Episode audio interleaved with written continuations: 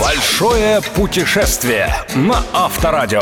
Авторская программа Станислава Кучера. Большое путешествие. Здравствуйте, дорогие автолюбители и все, кому знакомо пьянящее чувство дороги. В эфире «Большое путешествие» и я, Станислав Кучер. Что может быть нового в старушке Европе, тем более восточной? То ли дело Эквадор какой-нибудь или на худой конец Исландия. Но друг не просто настоял на своем, предложил поехать вместе. А еще обещал мне ящик пива, если посередине поездки я честно признаюсь, что ничего меня не удивило. Этот аргумент сыграл решающую роль. Большое путешествие на Авторадио. Попасть в Словакию можно тремя способами. Самолетом до Братиславы, один рейс из Москвы в неделю, поездом туда же, ежедневно, но 40 часов. И, конечно, автомобилем. Кратчайший путь, как ни странно, через Белоруссию и Польшу. Если же вы рискнули отправиться в Словакию по воздуху или по рельсам, то машину можно взять на месте. Учтите только, что в Словакии обязательно потребует с вас кредитку, чтобы на всякий случай заблокировать евро 300-400 на весь срок аренды. Машины в рент-карах в основном местные. Шкода Фабия или Октавия. Платных магистралей в привычном виде в Словакии нет. Зато по тем, что есть, разъезжают машины с радарами на предмет проверки виньеток. А штрафы в этой стране столь же велики, как и повсюду в Европе. Итак, первый километр на словацкой земле. Дома социалистической архитектуры. А ведь когда-то моему другу, приезжавшему сюда по школьному обмену, эти малоэтажки казались воплощением западности. Сейчас все, что впечатляло 20 лет назад, смотрится как европейское захолустье. Даже Польша с ее красивыми домишками и ухоженными полисадниками выглядит куда богаче. Что ж, зато пиво здесь намного вкуснее, подумал я и взял курс на один из красивейших городов Словакии – Прешов. От границы до него не более двух часов. Прешов не случайно называют словацкими Афинами, так много здесь достопримечательностей. Ведь сам город существует аж с 13 века. На протяжении всей своей истории он был венгерским форпостом на севере. А надо заметить, что Словакия входила в состав Венгрии вплоть до последнего столетия. В городском трактире Прешева останавливались Суворов и Кутузов. Правда, сейчас здесь расположен театр, но попить пиво, вспомнить великих военачальников можно в сотни кабачков по соседству. Все они сосредоточены вокруг главной улицы города, на которой и находятся основные древности. Кстати, называется она «Главна». Так я открыл для себя, что американская традиция Мейн-стрит родилась в Словакии. А еще Прешев знаменит тем, что он своеобразная столица маленького славянского народа – русинов. Это единственный из ныне живущих славян, которым удалось сохранить и принести через века традиции Киевской Руси. Говорят, потому что русинов не затронуло ордынское нашествие. Русинов преследовали все, от европейских католиков до сталинских коммунистов.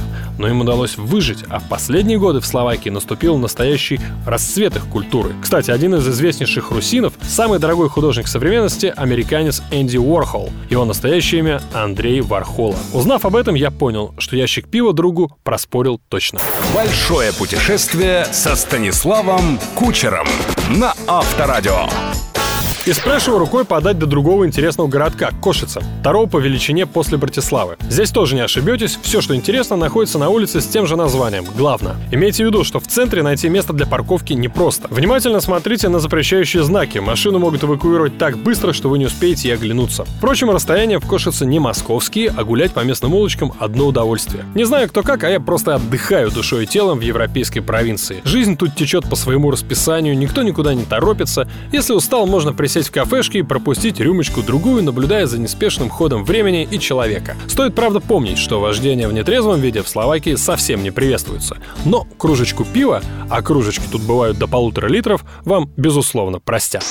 Большое путешествие. Путешествие на Авторадио. Из Кошицы для любого автопутешественника есть два пути. Отсюда рукой подать до венгерской границы, а через три часа можно доехать и до Будапешта. А еще можно повернуть назад и отправиться в сторону Братиславы через Татры. Татры стали популярными у нас в последние годы благодаря интересу к горным лыжам. Здесь нет трасс для профи, уровень сервиса, конечно, пониже, чем в Альпах или Австрии, зато дешевле все на порядок. В Словакии практически нет пятизвездочных отелей, но при этом огромное количество апартаментов и пансионов от 15-20 евро за ночь. Интересно, что в последние годы активно перестраиваются дома отдыха и санатории, построенные еще при социализме. Выбрать самое интересное предложение совсем не трудно, если вы дружите с интернетом. Вот я и забронировал себе заранее уютную комнатку со всеми удобствами неподалеку от знаменитого курорта Штрепска-Плесо. Вообще-то пишется оно как ШТРБСКО, но произнести это ни словак просто не сможет. И целых три дня гулял по окрестностям, буквально питаясь ароматным воздухом Татар. Леса, озера, водопады, всего не перечислишь. Успели мы за это время посетить и знаменитые пещеры, включенные ЮНЕСКО в список всемирного культурного наследия, Добшинскую и Охтинскую, и Аравский замок, построенный в романском стиле. Хорошо в Европе, все рядом.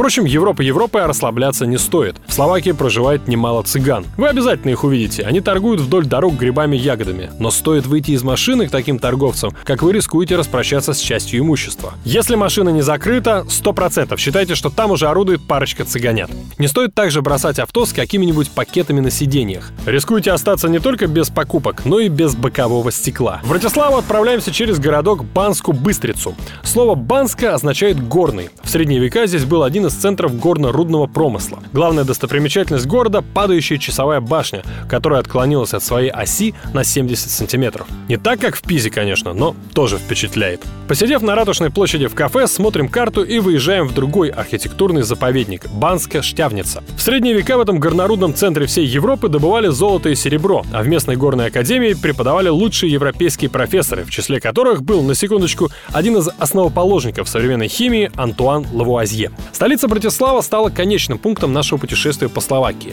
Этот город находится на берегу Дуная в 4 километрах от Австрии и в 13 от Венгрии. Его исторический центр можно обойти за пару часов. К тому же здесь есть пешеходная зона.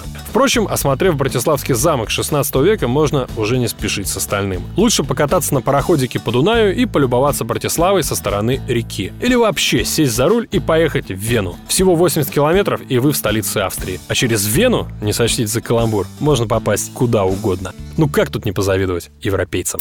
Большое путешествие со Станиславом Кучером на Авторадио. Это была программа «Большое путешествие» и я, Станислав Кучер. Спешите жить. Увидимся через неделю. Большое путешествие. Большое путешествие со Станиславом Кучером. Кучер дорогу знает. На Авторадио.